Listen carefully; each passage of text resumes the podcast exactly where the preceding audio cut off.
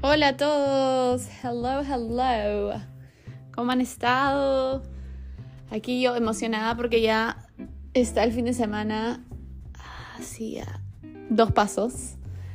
Estando jueves en la tarde ya se siente como llega esa, esa extra vibra bonita de libertad, de relajo, de no estar trabajando pues. No estar trabajando me gusta. No, no el cansado, y me imagino que en algún momento algunos lo sentirán, ¿no? Donde tienen una especie de vida más. más. ¿cómo podría llamarlo?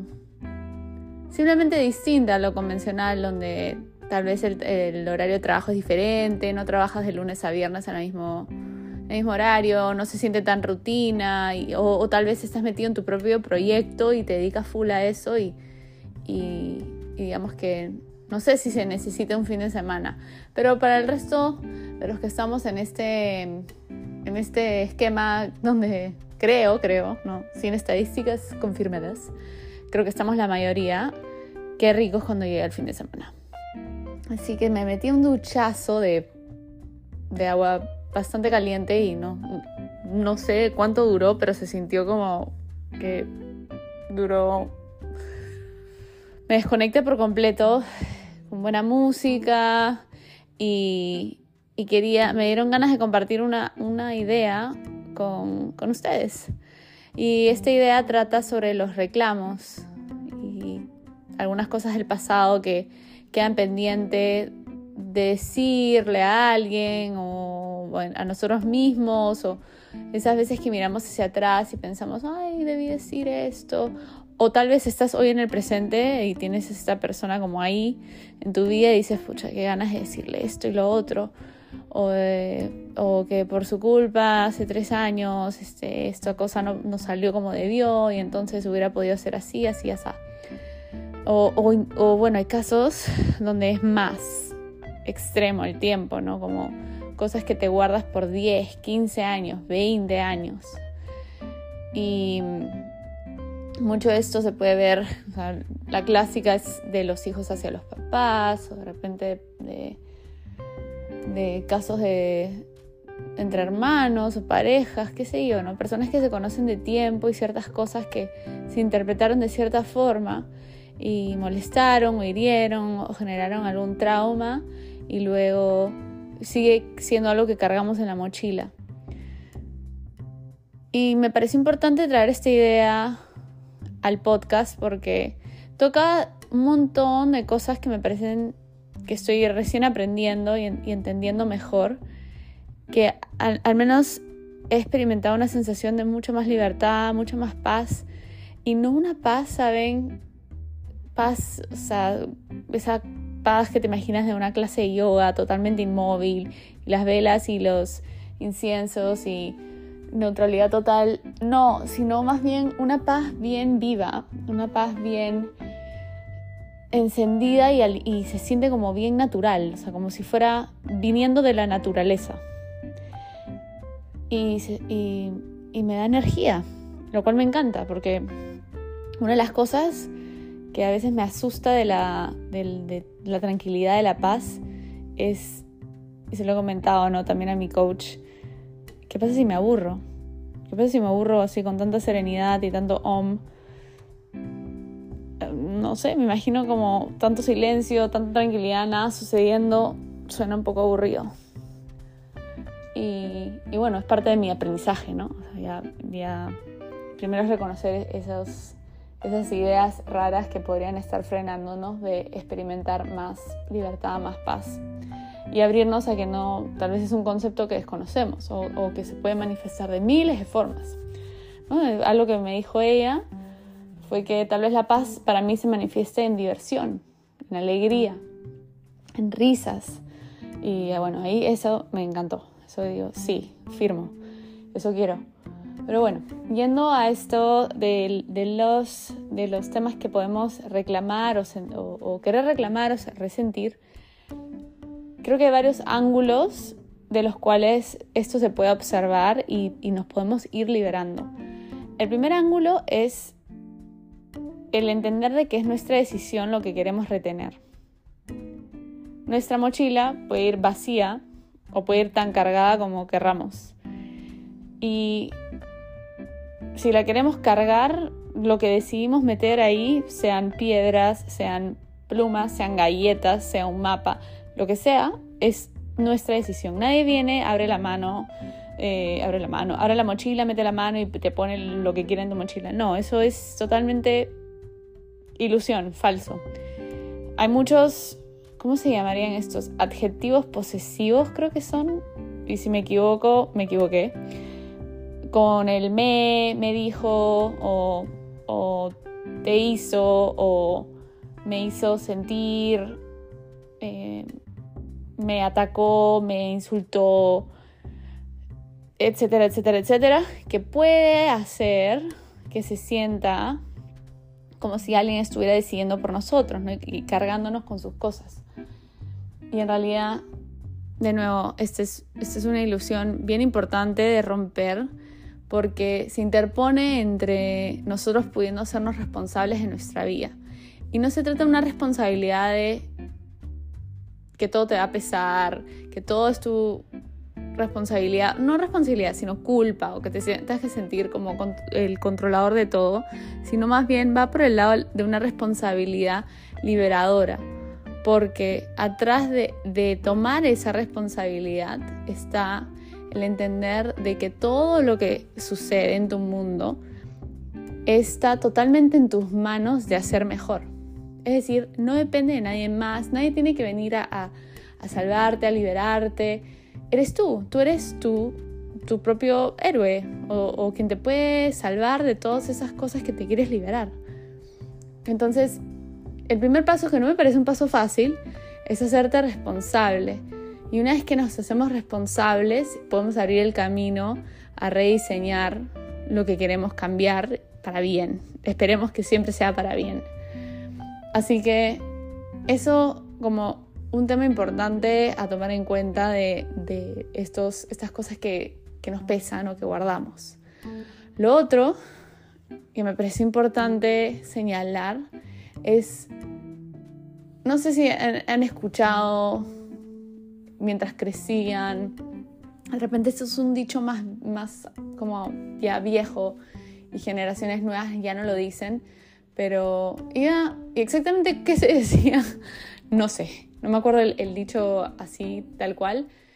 El mensaje era que uno no cambia, ¿no? O sea, uno es como es y es difícil que uno cambie, ¿no? Y es un, creo que es algo que se dice mucho cuando, cuando estamos hablando de, no sé, de parejas y no sé, esta cosa me molesta de él, bueno, él no lo va a cambiar, o sea, eso va seguramente acompañarlo hasta el final de sus días o se va a hacer peor. Y en realidad, por más de que aisladamente, dependiendo de cómo se vea ese hecho, no sé, un hábito, ¿no? Eh, siempre se saca las medias, esa persona siempre se saca las medias y las tira en la sala. Que esa persona no sea capaz nunca, nunca, nunca, nunca de cambiar ese hábito, no lo creo. No lo creo, porque simplemente es cuestión de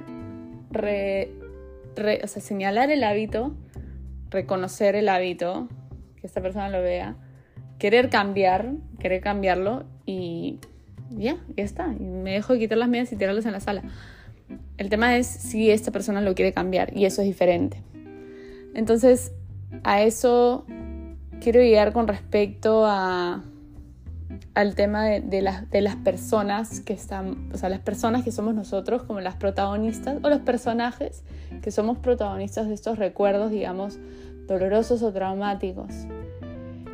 Si alguien me puede decir realmente que se siente la misma persona de hace 10 años, por favor que me, o sea, escríbeme, llámame, hazme alguna señal de humo porque me cuesta muchísimo creer que ese sea el caso para, para, para alguien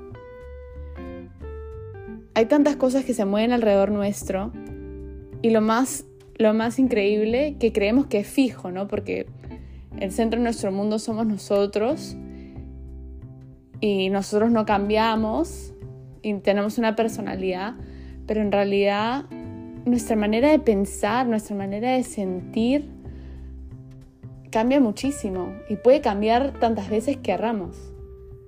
A veces pienso que la libertad, la libertad está en desprendernos un poquito de nuestra personalidad, no, no tomarnos tan personal nuestra personalidad.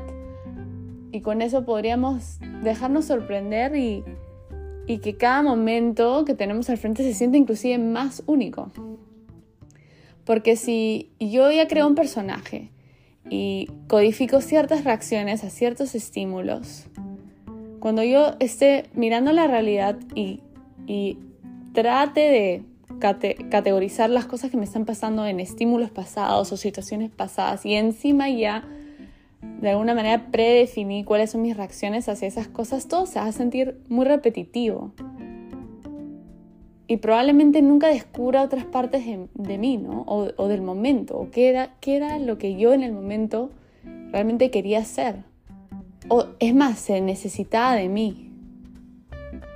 A mí me, da la sensación de que nuestro, es el mundo perfecto es un mundo de absoluta presencia de parte de todos y podríamos estar viviendo unas experiencias que ninguno podría imaginar ¿no? en una situación.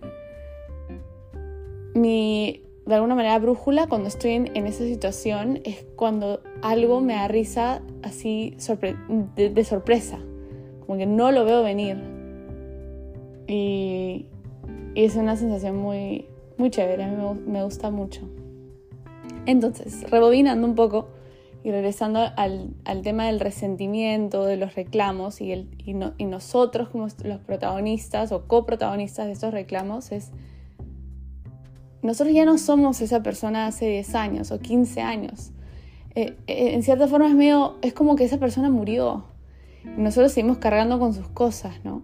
Cuando lo más digno y lo más lógico es que soltemos las cosas de esa persona que ya no somos nosotros estamos en otro tiempo, tenemos otras prioridades, tenemos otras curiosidades, ¿por qué seguiremos arrastrando estas cosas, estas piedras de una persona que ya no está, de un personaje que ya no está aquí? Y, yo, y, esto también lo llevo a, a la persona de la persona de la historia, ¿no? O sea, esta otra persona que le quieres reclamar. ¿En realidad crees que hace 10 años esta persona era la misma que es hoy?